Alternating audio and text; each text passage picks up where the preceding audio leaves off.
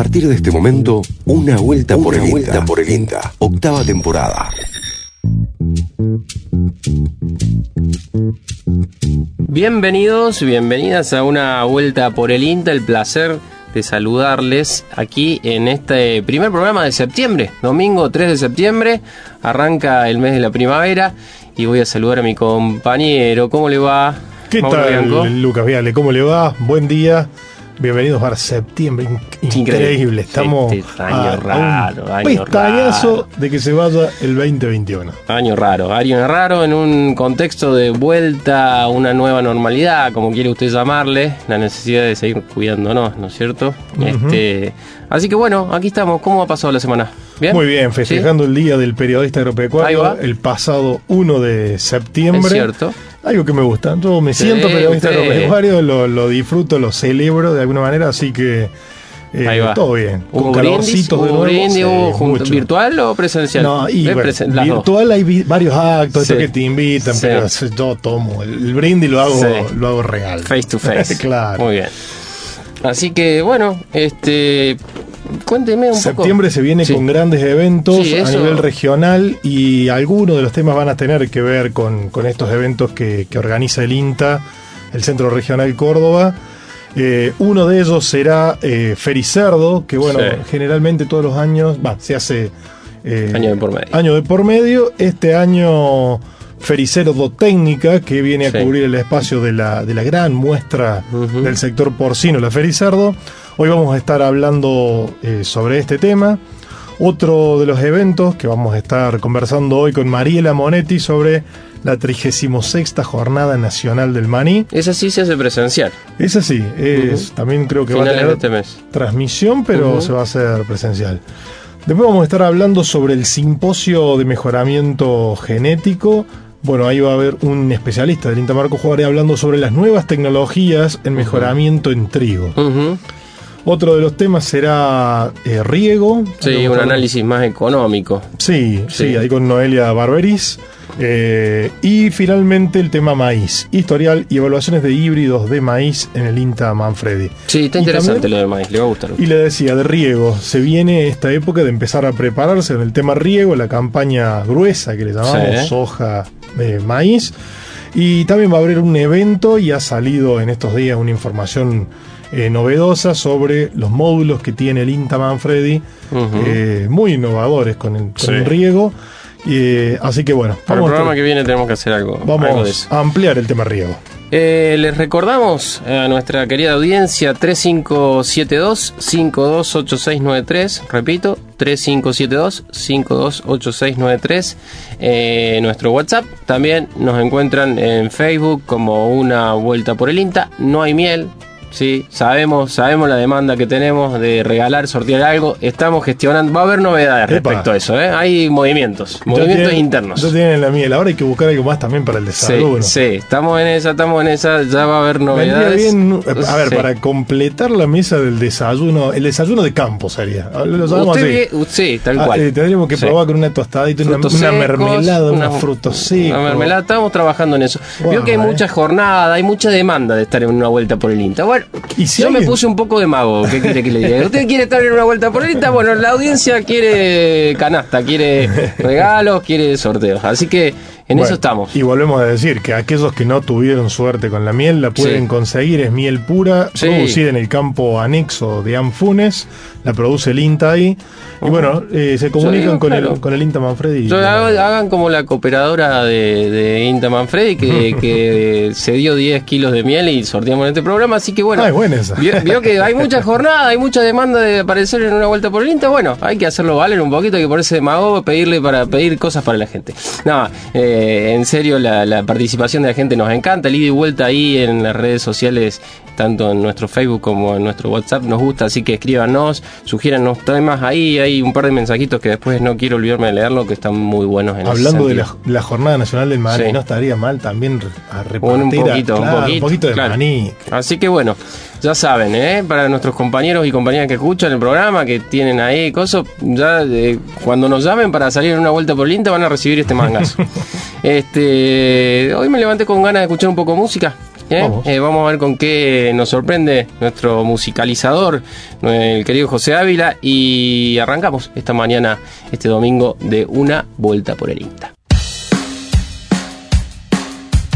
Los sonidos de una vuelta por el INTA los trae uno de los mejores guitarristas argentinos y ex ricotero también, Sky Bailinson, Territorio Caníbal.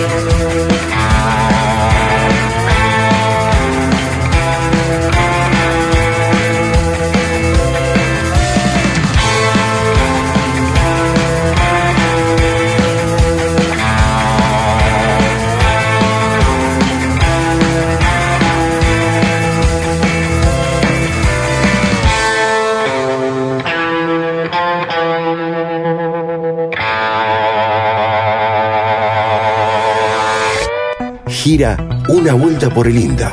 Una Vuelta por el INTA. Ciencia y tecnología desde la diversidad.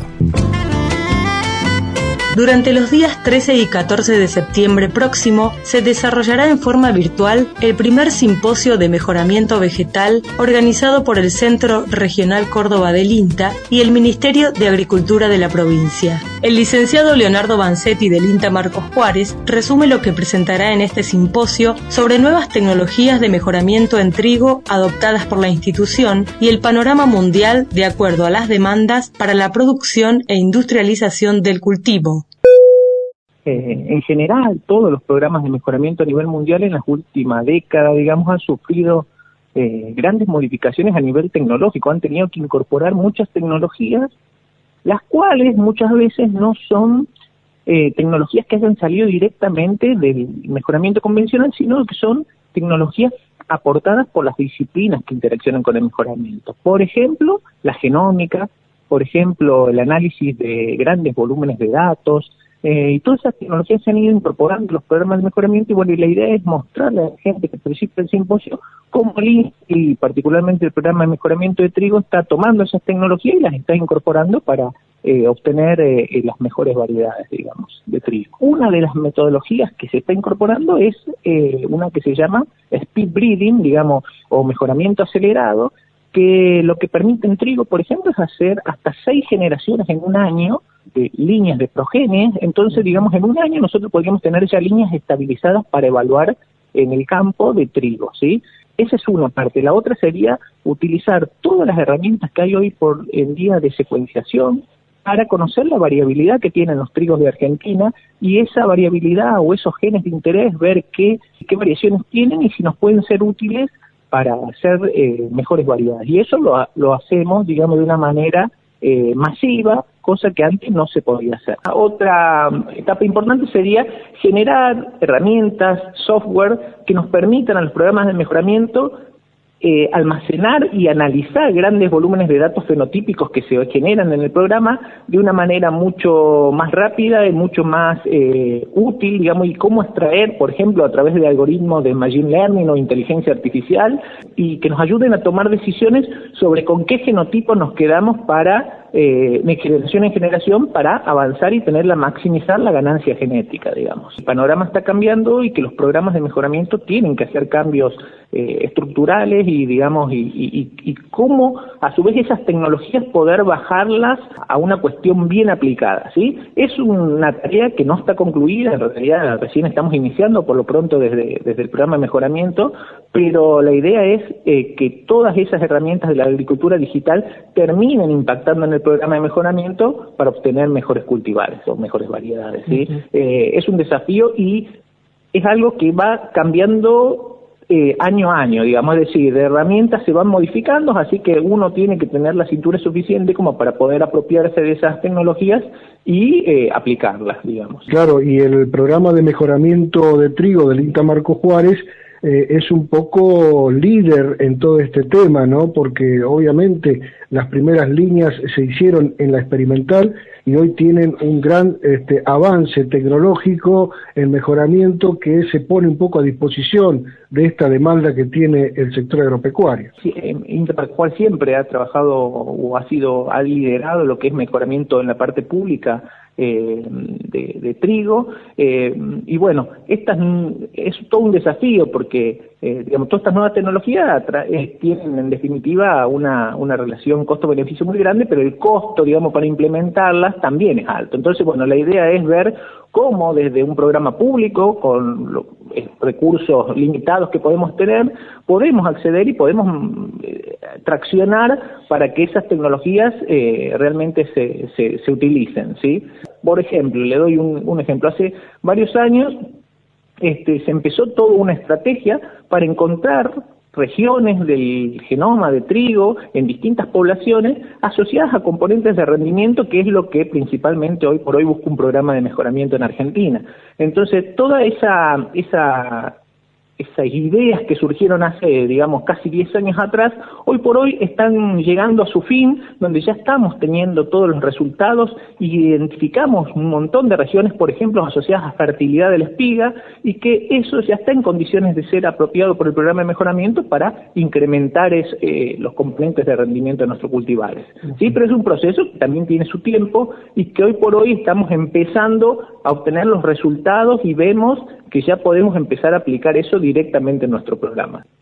Hoy por hoy me parece que todos los programas y el mismo productor eh, está atrás de, lo que siempre fue primordial, que es el rendimiento. Sin embargo, como crítica, digamos, constructiva, lo que podemos hacer es que hoy por hoy la genética y la genómica y el conocimiento del genoma del trigo nos permitirían hacer un montón más de aportes, por decirte, a nivel de calidad diferenciada, eh, a nivel de resistencia a algunas enfermedades y sin embargo, bueno, me parece que nos falta trabajar en, poder aprovechar todas esas posibilidades que tenemos para que diversificar nuestros trigos, digamos, en cuanto a sus usos y, poder sacar el mayor provecho de lo que conocemos, digamos. Podríamos trabajar con mucho más variables de las que estamos trabajando, eh, pero bueno, es una cuestión también de justamente de esa demanda. Hoy por hoy la demanda va para mayores eh, rendimientos y sostener algo de la calidad industrial panadera, pero eh, desde la genética, desde lo que trabajo yo, vemos que hay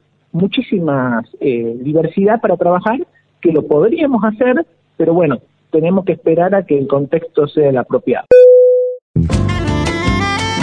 Bueno, ahí lo escuchábamos a Vanzetti, un especialista de el INTA Marco Juárez, la nota que había hecho Jorge Alegre, presentada por la compañera Gabriela Mastro Vicenzo, hablaba de las nuevas tecnologías aplicadas al mejoramiento eh, genético en trigo, también como en la antesala del simposio internacional de mejoramiento genético, el primero a nivel mundial en su tipo. Eso, eso contame, qué, eh, dimensioname de qué, qué significa ese simposio para, para, para, lo que es, eh, digamos, el mundo del mejoramiento.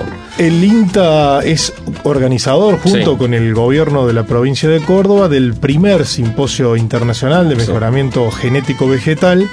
Eh, justamente desde el INTA se está posicionando a Córdoba con a, ver, el estandarte del mejoramiento, INTA Marco Juárez, INTA Manfredi, eh, como el polo del mejoramiento genético. Córdoba, polo del mejoramiento genético.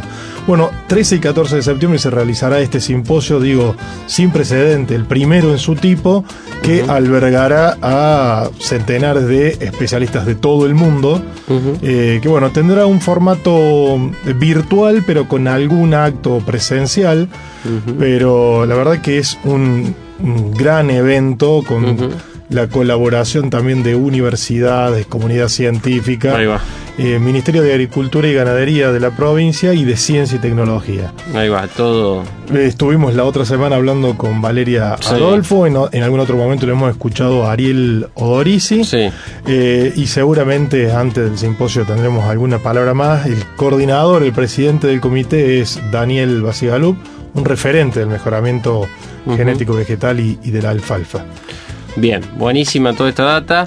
Eh, yo le voy a compartir una, un contenido que hizo nuestro compañero Fabricio Taparello con eh, Noelia Barberis, economista de la Estación Experimental de Manfredi. Al principio del programa hablábamos de riego, de que también hay algunos eventos que se vienen en relación a esto y que vamos a tratar en este programa. En esta nota, Noelia habla un poco sobre la importancia de incorporar el riego en la producción para bajar los riesgos, ¿no? Cómo eso, desde el punto de vista económico, impacta en la producción. La escuchamos y, ya volvemos eh, acá al piso.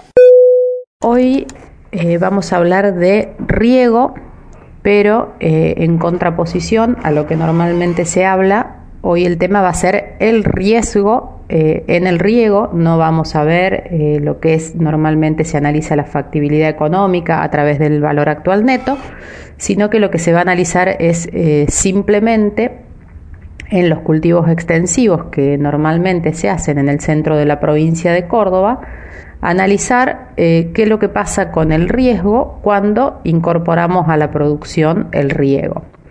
Eh, en este sentido, se observa para los principales cultivos, trigo, soja y maíz, eh, en todos los casos una reducción importante del riesgo. es importante mencionar en este sentido que cuando hablamos de riesgo no es lo mismo que incertidumbre, ya que el riesgo tenemos herramientas estadísticas para poder medirlo y asignarle un número, y la incertidumbre no, no conocemos nada al respecto, o sea que no podemos medir. Eh, nosotros en este caso nos referimos al riesgo como la probabilidad de obtener un margen negativo. Eh, margen se define como la diferencia entre los ingresos del cultivo, que es precio por rendimiento, y los eh, costos que son necesarios para poder vender esa producción. Eh, así lo que se puede observar es que, por ejemplo, la soja, si la efectuamos en secano, tenemos 1,6% de probabilidad de tener un margen negativo, mientras que si vamos a, a la producción bajo riego, ese margen, esa probabilidad de margen negativo se reduce al 0,6%. En otros cultivos como maíz y trigo, esta reducción del riesgo eh, es importante y por ejemplo en maíz pasamos de tener la probabilidad de margen negativo del 16% y cuando hacemos en riego nos vamos al 1%. Es decir, que con riego lo que estamos haciendo es estabilizar los ingresos, estabilizar la rentabilidad. Por ejemplo, en el caso del trigo, que eh, es una producción muy riesgosa, tiene precios bajos, eh, no actualmente, sino cuando hablamos de precios estamos hablando en un periodo de 10 años para efectuar este tipo de análisis, no la, coyuntura de la campaña actual. Pero, por ejemplo, en trigo el riesgo de tener margen negativo es del 87% en secano, mientras que si lo hacemos con riego, ese riesgo se reduce al 44%. Eh, es por esto que se destaca la importancia de incorporar el riego en la producción como una herramienta para reducir el riesgo productivo y estabilizar los rendimientos y por lo tanto eh, los resultados del establecimiento, dado eh, un marco de creciente inestabilidad en el mercado de commodities donde no podemos manejar el precio, el riego lo que nos permite es al menos manejar una de las variables que define el rendimiento, que, que define el ingreso, que es el rendimiento. Bueno, una banda de data tiraba Noelia ahí en relación al riego y a cómo eh, por supuesto que demanda una inversión, ¿no? El riego. Eh, Hay una discusión en el, campo, en el ámbito de, la producción. Sí. Pongo riego, cuánto gasto, qué me ayuda, produzco, no produzco. Cuándo lo amortigo. Lo que tiene acá Noelia es toda la data económica de. Eh, hoy hablaba sobre el riesgo, de minimizar el riesgo, pero Noelia y el equipo de economía de Manfredi tienen todos los números sacados de en cuánto se amortiza, cuánto produce, cuánto riesgo. Eh, y es una docente. Noelia tanto como Martín Gileta, eh, estos especialistas que hay de economía, son docentes y, bajan, aunque a nosotros por, por, el tema nos parezca muy específico, eh, a los interesados obviamente es información eh, interesante, importante. Totalmente. Valiosa. Así que le escuchábamos a Noelia Barberi del INTA Manfredi que nos traía esta, esta columnita sobre el riego y la disminución del riesgo económico con la incorporación. Eh, vamos a ir a una pausa, vamos a escuchar un poco de música. Cuando volvamos vamos a hablar de cerdos, de producción porcina, de consumo, del mercado. Vamos a hablar de fericerdo que se hace de manera virtual. Vamos a hablar de sanidad. Vamos a hacer un, un pantallazo general por el sector porcino con un especialista. Momento de disfrutar de una voz que sonó mucho, especialmente en la década del 80 y principios de los 90, pero que sigue con mucha vigencia. Julia Senko, desde su álbum editado en 2019, Lucero. Se vuela de tu sonrisa la mariposa candente que por la mano me agita y por la boca me enciende. Por el agua de tus ojos caigo a la noche más bella y me ilumino y me mojo bajo la luz de tu estrella.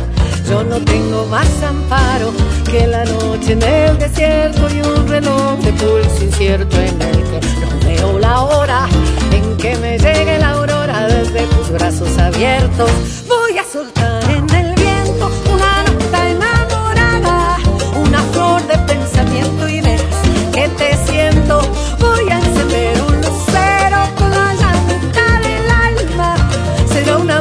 verdadero y verás que te quiero.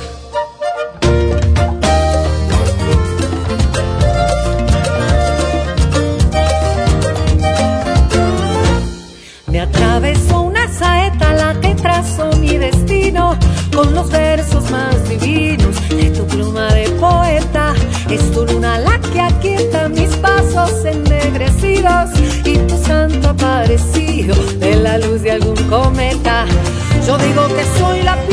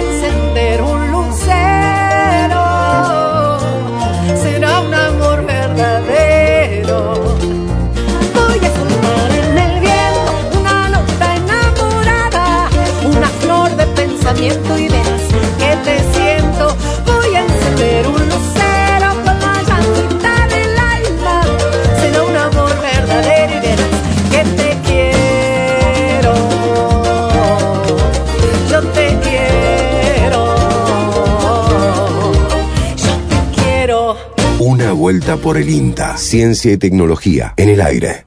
Continuamos en una vuelta por el INTA.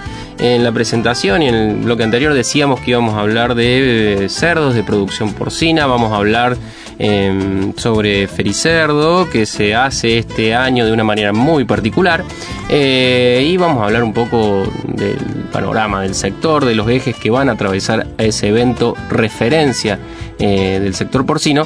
Para eso lo llamamos, estamos en contacto con Darío Panicelli, que es licenciado en Ciencias del Ambiente eh, y trabaja allí en el INTA Marco Juárez.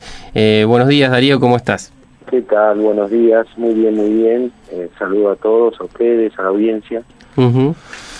¿Cómo va Darío? Bueno, eh, nosotros decíamos Fericerdo en la presentación del programa, decíamos que se va a realizar una Fericerdo técnica, esta muestra referente, no sé si a nivel Latinoamérica, corregime si es así o estoy exagerando, pero por lo menos del país y de varios países sudamericanos, es una muestra que atrae la atención de, del sector.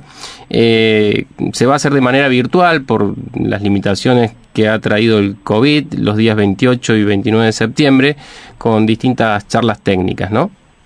Así es, así es. Eh, bueno, por, por público, por, por una cuestión pública que, que, conocemos todos, esta cuestión de pandemia, este año tocabas eh, la decimocuarta edición de Fericerdo, eh, allá por, por, fuimos estirando, allá por marzo decidimos no hacerla, eh, bueno, por, por eh, por toda la, problemática de pandemia eh, y en su momento habíamos salido con un comunicado y pensamos en por lo menos este año este, hacer alguna un ciclo de jornadas técnicas en el marco de Fericerdo y lo llamamos así, unas jornadas técnicas eh, de, Fericerdo virtuales, poco para, para seguir estando presente. Bien vos decías, Fericerdo es una muestra que ya eh, se hace desde el año 98, en el año 2003 pasó a hacerse eh, cada dos años, es una muestra que se posicionó como la más importante del país y hoy ya tiene un alcance regional, un alcance eh, este, en toda Sudamérica eh, y esto no es, no es no es caprichoso, sino que hemos tenido visitas de muchos productores de, países de, de toda América del Sur Así que, bueno, se ha transformado y por supuesto que la muestra más importante es un evento en cuanto a cantidad de gente, a movimiento. Eh, hoy por hoy es el, evento que más dinamiza, más mueve este, dentro de la institución, dentro de INTA. y eso también nos, nos llena de orgullo porque esto es un esfuerzo que se inició allá por el año 98 del equipo de trabajo de producción porcina. Y, y bueno, y, y hemos podido lograr eh, esta muestra tan importante que tiene ese eh, un eje comercial donde bueno hay una interacción de las empresas de todo eh, todo lo, que es el, material o el insumo que necesita el productor y después que, que, lo puede ver en Felicero y después el otro componente técnico de capacitación que es muy importante durante dos días. Bueno este año hemos pensado o hemos lo hemos trasladado a la virtualidad no con un formato de, muestra habitual, sino con un formato de jornadas técnicas, dos días, los días 28 y, 29 de septiembre, donde vamos a tener cuatro ejes eh, y vamos a tener el abordaje de estos ejes durante el día 28 y 29, eh, con seis charlas técnicas eh, por día y bueno, eso va a haber un vivo con los con los referentes que, dictaron las conferencias y el público que esté conectado en ese momento puede intercambiar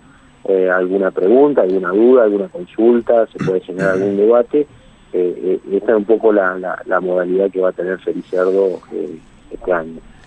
Darío, buen día, te saluda Mauro Bianco y te quería preguntar, ¿cuáles son estos ejes? Porque de, ahí después te voy a consultar por algunos ejes que, que, nos imaginamos nosotros que hablan hoy de la producción porcina, pero ah, eh, si nos podés comentar cuáles son los cuatro ejes de Fericerdo Técnica este año. Eh, ¿Qué tal? Eh, buen día, ¿cómo estás? Eh, mira, sí, los ejes vamos a tener el día 28, vamos a tener la cuestión de mercados, se va, vamos a tener tres charlas técnicas de referentes que van a hablar de la situación actual, las perspectivas que tiene la producción porcina en Argentina, cómo está el mercado interno, externo, posibilidades de exportaciones, asociativismo, este, y el otro eje va a ser nutrición, el primer día, también con tres charlas técnicas, con, con referentes especialistas en, cuanto a nutrición, y el segundo día vamos a abordar la temática de bienestar animal, eh, también eh, es un eje con tres charlas técnicas y eh, sanidad, también en, el mismo formato. Estos son todos referentes este, que tenemos del sector, de cada temática, y bueno, creemos que, que, son temas candentes. Digo, la sanidad es un tema candente hoy con la, la peste porcina africana, hay una alerta a nivel, a nivel región, a nivel América. la nutrición es es, es una cuestión se trabaja permanentemente porque el, impacto que tiene en el costo de producción es altísimo. O sea, trabajar en nutrición es fundamental para tratar de, que, el costo de producción este, se pueda checar. La, la, la, nutrición impacta el 80%, el mercado es un tema, y lo que es perspectiva, y, la economía es un tema candente también, y la cuestión de bienestar eh, es otro tema que, que eh, que se está abordando ya de hace años y, que creo que es una temática que vino para quedarse. Así que por eso hemos trabajado esos cuatro ejes. Bueno, vamos a entrar a desandar esto, porque a, mí me gusta siempre hablar de consumo y el 94% de la producción nacional de cerdos, corregime si estoy en lo cierto, eh, se destina un poco al mercado interno. Entonces, el mercado interno es, eh, o la economía nacional, eh, es en gran medida quien determina mucho cómo le va al sector. Mm, es un poco así. Es tal cual, tal cual vos lo describís, eh, en realidad ese, ese, ese, ese, ese porcentaje del 94-95% de la producción lo dinamiza y lo consume el mercado interno. De hecho, el crecimiento que ha tenido en los últimos eh, 15 o 20 años la producción porcina está reflejado en los números porque hemos pasado de 4 o 5 kilos a comer 20 kilos de, carne de cerdo y está eh, este, el mercado interno se sostén y esto no es caprichoso, también si uno ve los, los grandes países productores de cerdo también tienen un, fuerte arraigo en el mercado interno. Eh, si bien también hay, algunos países que son eh, que producen mucho, que comen mucho cerdo y que exportan también, pero gran parte de la producción en, los países que vos analizás, así como, como el top 10 o 20 de países productores a nivel mundial, son con eh, eh, gran parte del, cerdo que, que, producen se los consume eh, los, propios habitantes del país productor.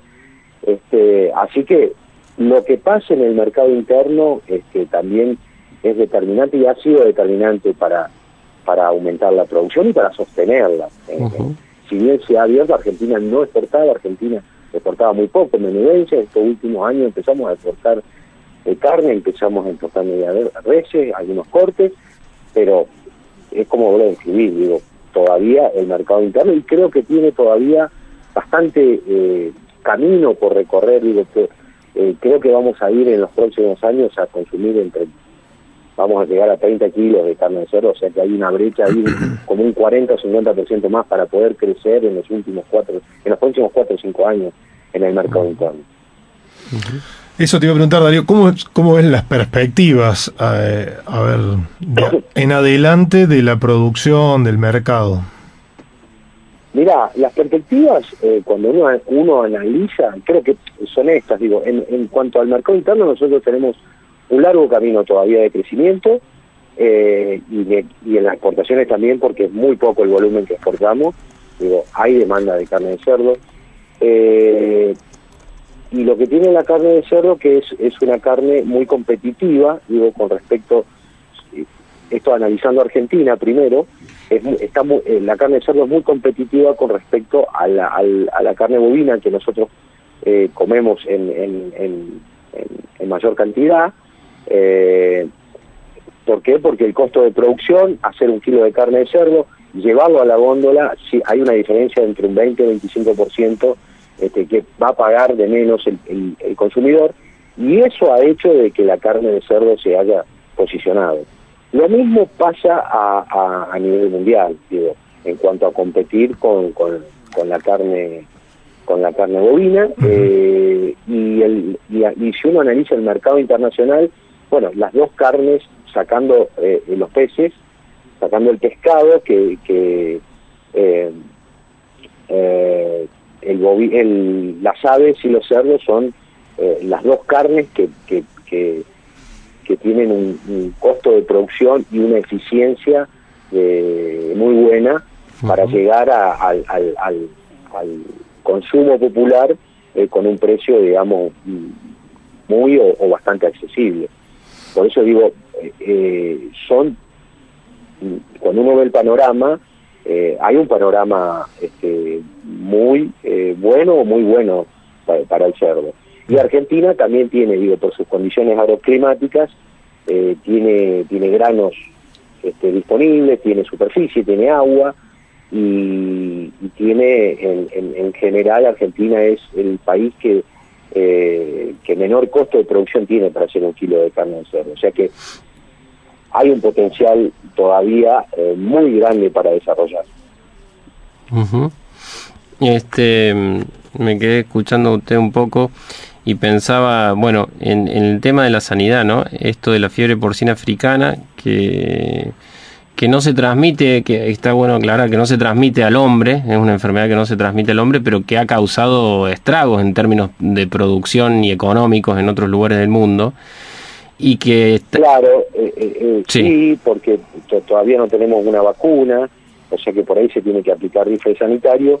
Y otra de las formas de controlar, que, que está muy alerta, digo, Latinoamérica y, digamos, América en general, es el tema del control en, fronteras eh, para que no ingrese. Eh, pero sí, es, es, un problema, es, un, gran problema. Pensando, digo, eh, en, términos de también de proyección, ¿no? De, incluso cuando se habla de exportación y demás, de crecimiento del sector, eh, bueno, ¿cómo Argentina tiene un buen estándar de calidad, de sanidad? No sé cómo se, cómo se le dice a eso. Exactamente. Pero ¿cómo se cuida, no? Argentina es uno es uno de los países que mejor estatus sanitario tiene en cuanto a enfermedades en la producción porcina. También ese es otro, es otro punto a favor. Mm, costo de producción, superficie para criarlo, este, y alto estatus sanitario, que creo que acá este, esto eh, ha hecho bien las cosas Argentina, eh, si bien ha incorporado genética, ha traído genética afuera, pero me parece que los organismos de control, SENASA trabajó, tiene un rol muy fuerte en esto, este, y, bueno, y eso refleja que Argentina tiene, es un país que, que, no tiene demasiados problemas sanitarios, está libre de varias enfermedades, y bueno, y ahora hay que estar alerta porque tratar de evitar esta, esta propagación. De ¿Cómo, ¿Cómo llega una enfermedad como esta fiebre porcina africana? ¿Cómo, ¿A través de cómo se transmite? Mirá, puede ser, eh, o sea, de animal a animal, eh, y se puede transmitir eh, por ahí en el, en el, en el traspaso de genética, ¿viste? Claro. O, puede ser una persona que estuvo visitando, que estuvo en otro país, y después vuelve a la granja, qué sé yo, ¿viste? Bueno, ahora con la cuestión de pandemia se ha reducido mucho, pero en, la cuestión de congresos, de, de, de jornadas, de, de de tour de, técnicos, pero pero por ahí también. De hecho, Darío, que la última Fericerdo no no hubo, me acuerdo, no hubo animales eh, allí en la muestra justamente para, para bajar estos riesgos y para, para el cuidado. Digo, son muy respetuosos, muy cuidadosos, porque yo he ido a varias eh, granjas eh, te convertís por un rato en un teletubi, porque te ponen la bota, el, la cofia, el lente, digamos, no puedes tener ningún contacto con los animales, que supongo que debe ser pues, por esto. eh, Darío... Eh, o sea, hay, hay, hay, todo un protocolo de, bioseguridad que se maneja en granjas, eh, que las personas, bueno, que trabajan en granja, entran y se usan la ropa apropiada, se bañan al ingreso, al egreso, eh, eh se entra a la granja con, con la ropa que, que de trabajo, si vos vas a visitar, te vas a un congreso o, o, tuviste un, un, encuentro con personas que puedan trabajar en el sector, al volver por 48, 72 horas no volvés a la granja, digamos, hay toda una, la- la- el- el- yo- no soy especialista ni Sí, ya, menos ya en tenían la, en cuare- sanidad, la tenían la cuarentena. ¿Cómo? Es que ya tenían declarada la cuarentena antes de lo del COVID, vos ya tenías que hacer cuarentena para visitar a las granjas. Claro, claro, no, hay, Eh, hay toda una protocolización, incluso Claro. eh, eh, son eh, hay, hay, hay, hay mucho recelo en cuanto a, a- al ingreso de granjas, por ahí hay granjas que directamente no dejan entrar visitantes, o si por ahí te piden, bueno, si viene un grupo de personas a visitarla, decir, bueno, estate 48 horas en tu casa y después venir acá. vos. Eh, hay, todo el seguimiento. Todo este, este- todo este trabajo que, que han hecho los productores, que hacen los productores, eh, y, y- y que hacen los- los- nuestros organismos oficiales como SENASA, digo, ayudan y, y- y bueno, y, y vemos los frutos en este sentido. Argentina está, está muy, muy bien cuidado, muy bien controlado esto, y, y bueno, eh, tenemos que seguir por, el- por, ese camino. Darío, una última pregunta, porque estábamos hablando, a ver, muy buenas perspectivas. Ar- eh, Argentina, la verdad que está en una buena posición de calidad, sanidad, eh, somos cuidadosos en eso. Te pregunto por el sector productivo ahora, como para ver cómo están los productores, porque también le tocan todo, digo, la gripe porcina, ahora Sí. la fiebre porcina africana, la china que se te quiere meter, la carne importada, digo, Y en eh, donde- donde- quieren la chancha y los 20. No, como- y además en donde también existe un productor más familiar, más chico, ¿no? Que con la crisis, bueno, Sí, sí. evidentemente la crisis afecta más a los chicos que a los productores más medianos y grandes, ¿no? ¿Cómo está el sector productivo, Darío? Para cerrar. Sí, eh, bueno, poco, ustedes hicieron una, una introducción, nosotros, eh, si uno ve el sector porcino argentino, históricamente ha sido pequeños y medianos productores, Claro. hay una tendencia a, a que muchos productores pequeños y medianos o se han, a través de, de- se han reconvertido, se han asociado, eh, otros han dejado la actividad y hay una tendencia a eh, el productor ya que trans- se transformó en mediano tiende a, a- a- a tener más madres. Han aparecido eh, han aparecido muchos emprendimientos en Argentina eh, eh, emprendimientos grandes. Y creo que el, el productor eh, pequeño y mediano ha pasado en si uno ve en la, producción porcina ha pasado por todas. Le, ha- agarrado todas las plagas. Eh, eh, Sí. de la vida le ha agarrado digo, desde la desde, el- desde la década del 90 de la importación en carne de cerdo más barata de lo que teníamos el costo de producción acá eh, eh, y después a toda esta, esta eh, incertidumbre muchas veces o esta inestabilidad económica eh, ha pegado fuerte, muchos productores se han ido allá por la cine de los, de los 90 y, hay, hay, hay muchos productores pequeños que están pasando una situación no muy buena, algunos han dejado la actividad y por suerte muchos se han reconvertido. Todo, todo el trabajo desde hace un año en esta parte de muchos pequeños productores que por una cuestión de, de- de darle de darle este, rentabilidad a su emprendimiento se ha transformado eh, eh, en carnicero, ha puesto una carnicería en los distintos pueblos, eso lo hemos visto y eso ha sido que, que, eh, ha sido un motor para el consumo interno, ha sido un motor para, para que el, el- el- el consumidor acceda a la carne de y ha sido un motor para que los productores se salven. Eh, particularmente estos, estos dos o, o estos dos años eh, eh, pasados y este año digo hemos tenido vaivenes hemos tenido un fuerte incremento de los de los commodities en- en- en- en- a nivel internacional que eso también impacta. ¿por qué? porque el productor pequeño tiene poca tecnología eh, tiene costo de producción por ahí incluso más alto tiene eh, eficiencia de producción más baja. Y, y yo les decía en- cuando empezamos a charlar este tema, eh, en la alimentación se lleva el 70-80% del costo. Entonces, a- al aumentar los commodities, eso sigue impactando por una cuestión también de, de- de- de- de la depreciación de, de los de los salarios en Argentina, hecho de que eh, eh, por ahí el, el- la carne o, o el, el aumento de la carne de cerdo no haya tenido o, o- o haya sido bastante bastante lento. Eso ha hecho de que el, el consumo se retrajo un poquito este año. Eh, eso eso ha hecho de que el precio del cerdo en pie también impacte en, el, en el productor y sobre todo el productor más chico, digo que tiene baja eficiencia y que los costos son son más altos. Hoy vemos una recuperación de, ya en la semana que viene se está hablando de 150 pesos el, el, el precio del capón, con un costo de producción en los productores más chicos de 130 pesos, un productor mucho más eficiente de andar en 122, 125 pesos, digamos, ahí ya los márgenes son, son muy interesantes. Pero creo que para redondear esto hay una tendencia a la concentración, hay una tendencia a que los, los, los, los, emprendimientos, las granjas sean, sean cada vez más grandes. Y lo que nosotros venimos trabajando hace muchos años es tratar de que ese productor pequeño, mediano, se siga sosteniendo y creo que hay caminos como la cuestión de, asociarse, de escalar en, en, la, en la cadena de comercialización para poder este, para poder sostenerse. Creo que por ahí pasa pasa la cuestión, pero más o menos así se está moviendo el, sector, digamos, estos últimos años.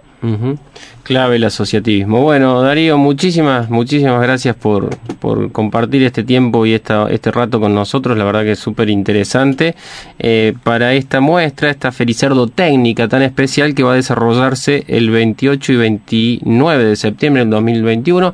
Eh, si sos productor, si te interesa la temática, podés entrar en nuestras redes sociales para inscribirse. Digamos, la estación experimental de Marco Juárez es eh, la gran impulsora de este, de este evento. Muchísimas gracias. Este, lo último, digo, eh, por favor. las jornadas son totalmente gratuitas, sí. libres y gratuitas, así que pueden acceder este, a través de las redes sociales que no tiene ningún costo. Vos sabés que nos olvidamos nosotros de decir esto, pero en general las jornadas de Linda son gratuitas, totalmente. Está buenísimo que lo remarques. Pero siempre vale la pena no, no, total, total. Remarcarlo porque por ahí hay gente que se cree, bueno, sí, sí, totalmente. Algo, o demás. Así que bueno. muchísimas gracias, Darío. A ustedes. Chao, Darío. Un abrazo. Escuchábamos a Darío Panicelli, licenciado en Ciencias del Ambiente de la Estación Experimental Marco Juárez de INTA, que nos contaba acerca de la técnica que se desarrollará eh, a finales de septiembre eh, de, este, de este mes. Así que, bueno, vamos a escuchar un poquito de música y ya entramos en la recta final de Una Vuelta por el INTA. Les presentamos a una cordobesa que está triunfando a nivel nacional. Luego de haber formado el dúo Salvapantallas, se lanzó como solista. Su nombre es Zoe Gotuso. El tema se llama Ya.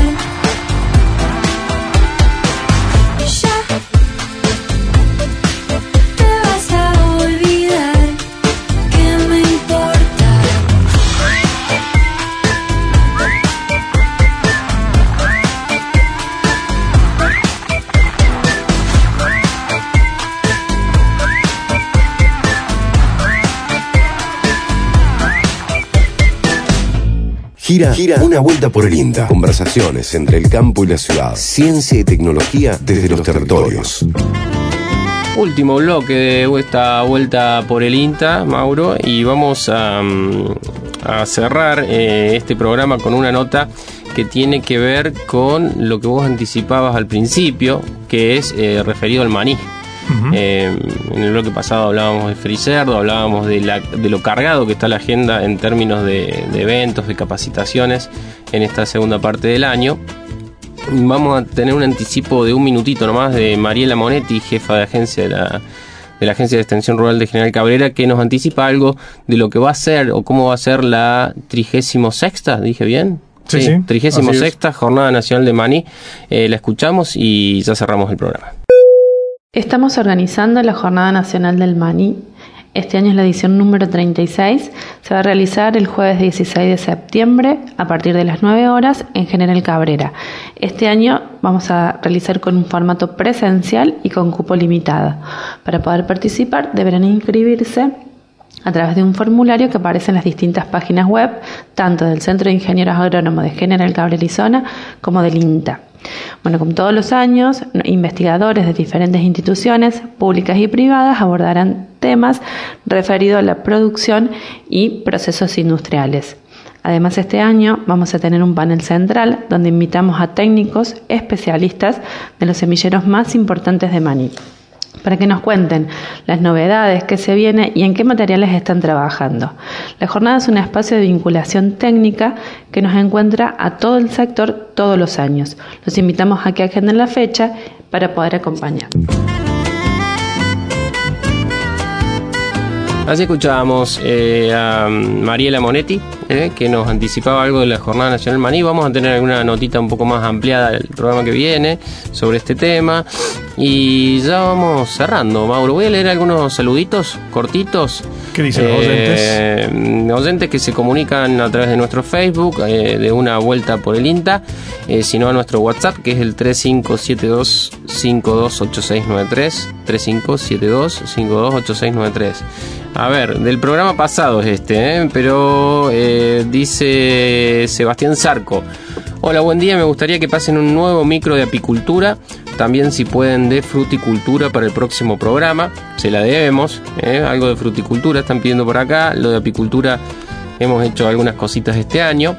Después Sebastián Fernández dice, eh, los escucho todos los domingos y aprendo mucho y aplico los conocimientos. Bien ahí. Eh, soy de la Carlota, pero me encuentro trabajando en Colonia Carolla en un proyecto familiar de agroecología, horticultura. También soy chef, dice, y hacemos productos muy ricos. O sea que no solo vivimos de miel, también podemos agregar algunos dulces, dice Sebastián. Así que cuando quiera. ¿eh? Sebastián. Y si es chef, con más este, Así que bueno, esos son algunos de los oyentes que se comunican al Facebook eh, que es una vuelta por el INTA, o el WhatsApp, que es el 3572-528693. Y cerremos. Cerramos el programa. Le agradecemos al equipo que ha estado en la puesta al aire Mariano Brito, en locución Gabriel Saint-Gené, edición Antonio Peralta y en la musicalización José Ávila.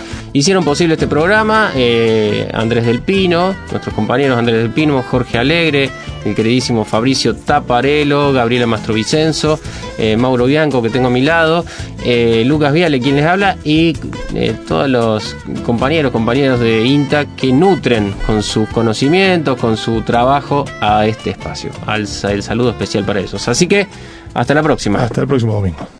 Esto fue Una Vuelta por el INTA, el sello propio del Instituto Nacional de Tecnología Agropecuaria en Córdoba. Una Vuelta por el INTA.